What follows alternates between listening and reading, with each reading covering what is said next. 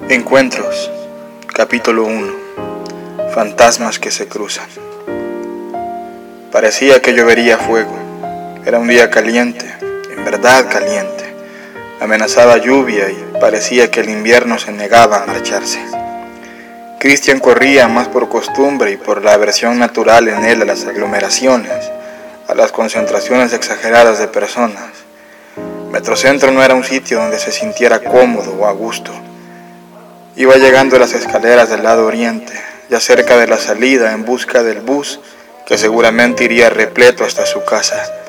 Corría como ya era su costumbre, más por seguir su rutina consuetudinaria y su naturaleza de siempre cuando bajó la gorra, alzó la vista y posó los ojos en la gente que bajaba las escaleras eléctricas y la vio. Era una criatura como él, lo supo enseguida. Era un fantasma que se movía en aquel mar de carne, retorciéndose por aparentar un mejor caminar. Ella pugnaba por salir rápidamente y llegar a algún sitio distinto. Ella era como él. Olvidó la hora, el tiempo, la distancia. Olvidó que le esperaban muchas tareas en casa, alimentar al perro, lavar la ropa, seguir la investigación de la universidad. Olvidó el mar de criaturas que se revolvían a su alrededor envueltos en su propia pantomima. Dio la vuelta y la siguió. La siguió con el mismo paso que llevaba antes, pero por una razón distinta. Ahora no huía. Ahora seguía algo que le llamaba, que le atraía, ella, como si entendiera, como si sintiera el hálito, el suspiro del ser que se aproximaba en pos de ella, volteó y le vio. No se detuvo, pero Cristian supo que algo había percibido, que como él había sentido una presencia diferente. La siguió un poco más y cuando al fin estuvo junto a ella lo suficiente como para verle el rostro, un bello rostro, un rostro fuerte y decidido, una amplia frente albergadora sin duda de mundos, de galaxias y universos de ideas. No sintió el momento en que le habló. Se extrañó el mismo del tono, de la fuerza, de la seguridad en su voz y en sus palabras, y mucho más, del valor que en otras ocasiones sin duda le habría faltado. Y le dijo, hola, este, eh, mi nombre es Cristian. Usted disculpará que me acerque de esta forma Créanme que no es mi costumbre en absoluto. A lo mejor también se extraña de mi forma de expresarme. No es lo que uno espera, supongo, escuchar en este país, lugar como este. No digo que sea mejor, sino simplemente que es diferente. En fin, antes de aburrirle con mi verborrea, solo quisiera pedirle un humilde favor, si pudiera, si tan solo pudiera decirme su nombre. Ella se detuvo en seco. Lo miró largo rato, con las cejas arqueadas. Formaban una extraña escena en medio del centro comercial, mirándose fijamente y sin decir nada. Christian empezó a sentir que el valor original se le estaba cayendo a pedazos, pero sostuvo su mirada. Bebió toda la luz que emanaba de aquellas pupilas profundamente negras, y entonces, con voz serena pero firme, ella le dijo, y usted, Señor, ¿para qué quiere saber mi nombre?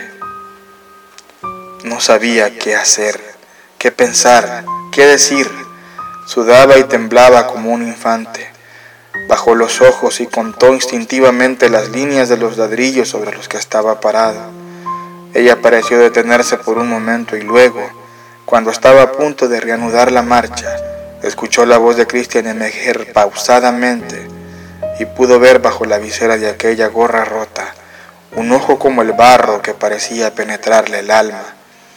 Algo tembló en su interior mientras Cristian le decía, quiero saber su nombre porque lo necesito, al menos eso, porque si no, porque esto es como cuando vas al campo y ves una flor hermosa y disfrutas de su aroma delicado, suave pero inolvidable, y no sabes el nombre de esa flor.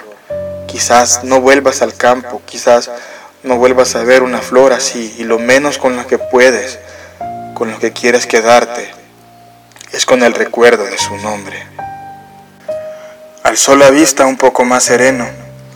La gorra ya no ocultaba sus facciones. Era una cara común, un hombre de piel morena, de ojos como el barro, pero un poco más brillantes, una boca que parecía estar siempre apretada, como apuntalada por fuertes abrazaderas, una barba de tres días mal recortada, de un poco sobre el mentón y hacia arriba, el cabello un poco largo, a lo mejor más por descuido que por vanidad. Tenía un aspecto desaliñado en general, unas ojeras tremendas, pero su mirada parecía atravesar las barreras comunes, esas que todos levantamos. Ella lo vio y sintió ese algo, esa sensación que había sentido cuando bajaba las escaleras eléctricas, abriéndose paso respetuosamente entre la gente. Esa sensación tenía un motivo, y ahora ese motivo estaba parado frente a ella. No pudo evitar ruborizarse un poco ante la mirada insistente de aquel hombre, extraño y tan parecido a ella. Él simplemente no podía dejar de verla.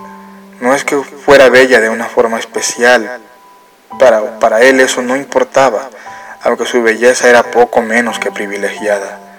Pero él veía otra cosa, aparte de aquellos ojos negros y brillantes, de aquel delicado mentón, de aquella boca como un corazón sangrante, de aquellas finas cejas ahora ya no tan arqueadas, de aquel cabello levemente ondulado, de aquellas ojeras tan profundamente negras como las suyas, aquellas ojeras que parecían formar una negra luna menguante debajo de aquellos hermosos ojos.